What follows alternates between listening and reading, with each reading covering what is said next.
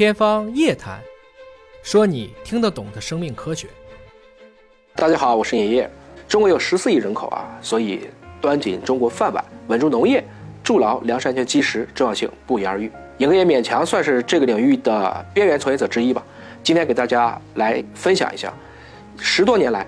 中国农业领域所取得三十项标志性成就。十五项，中国农大领衔，这个是关于牛的。中国和斯坦牛基因组。选择分子育种技术体系的建立和应用，也是被咱们国家的农业农村部指定为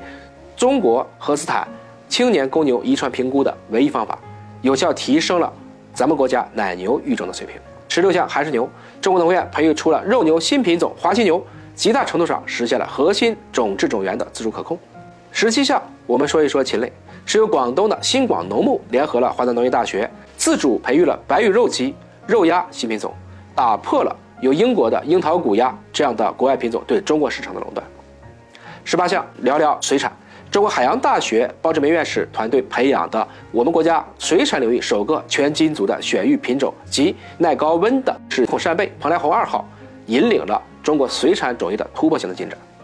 十九项是由中国农科院深圳农业基因组研究所就在。尹哥经常做茄子树广告的隔壁，黄三文教授团队。当然，尹哥的朋友黄教授呢，现在已经是海南的中国热科院当院长了。黄教授是从荷兰的瓦赫宁根留学归国，啊，他对于这类园艺的作物是非常的清楚的。他们首先破解了首个蔬菜的作物及黄瓜的基因组的遗传密码，也育成了世界首个二倍体马铃薯概念性品种优属一号。第二项，我们来聊一聊关于橡胶啊。我国实现了橡胶树种的一个自主可控，具体来讲呢，是解决了橡胶树次生体胚循环的增殖技术，而来自于热科院橡胶研究所自主培育的抗风高产品种热研七三三九七，已经在国际上率先实现了橡胶树品种体胚苗的规模化繁育。二十一项，我们聊一聊兽用疫苗，是由农科院哈寿研陈化兰院士所研发的 H7N9 禽流感疫苗及后续的大规模应用。二十二项还是来自于韩寿岩冯立研究员所研究开发的猪病毒性腹泻三联活疫苗的研发和应用。二十三项，我们说一说病虫害，是中国农科院联合生物公司所研发的草地贪叶蛾等迁飞性害虫防治技术取得了重大的突破，不仅仅是把草地贪叶蛾的生物学发生规律搞清楚了，构建了预警体系，还创建了中国具有首个自主知识产权的基因工程微生物农药。算是打破了国外同类产品的垄断。二十四项，以中国农科院为主的蔬菜基因组达到了国际先进的水平。二十五项，中国的自主基因编辑的工具突破了种业的核心关键技术。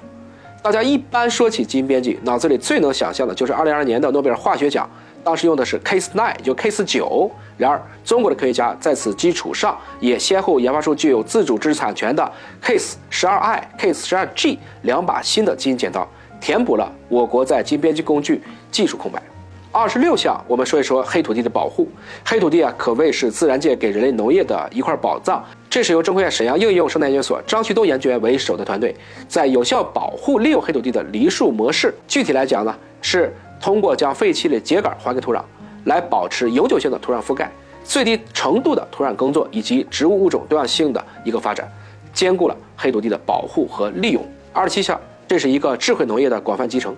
基于天空地农业感知系统的一个构建，建立起来一个高精度、大尺度和短周期的旱涝灾害遥感监测体系，实现了全国旱灾的常规的监测。二十八项是我们现在聊的立体农业，由中科院智能植物工厂首席科学家杨其长研究员所领导的智能 LED 植物工厂技术体系。我们在很多地方目前看到的立体栽培、立体种植，用的就是这样的一套系统。二十九项是一个海洋养殖，全球首艘十万吨级油液式智慧养殖工船“国信一号”。那这样的一种养殖密度是近海近岸网箱的四到六倍，同时养殖的周期能缩短三分之一。三十项由中国农科院蔬菜花卉研究所张友军团队首次证明的植物到动物也可以发生功能基因的一个水平转移。这个文章发表在了去年三月二十五号的《细胞及 Cell》杂志上。那么，谢谢你耐着性子听我把这三十个重大的进展讲完。这些标志性成果不难知晓，尽管只是短短的十多年间，但是中国的农业科技突破突飞猛进，原创性又有自主知识产权的成果也层出不穷。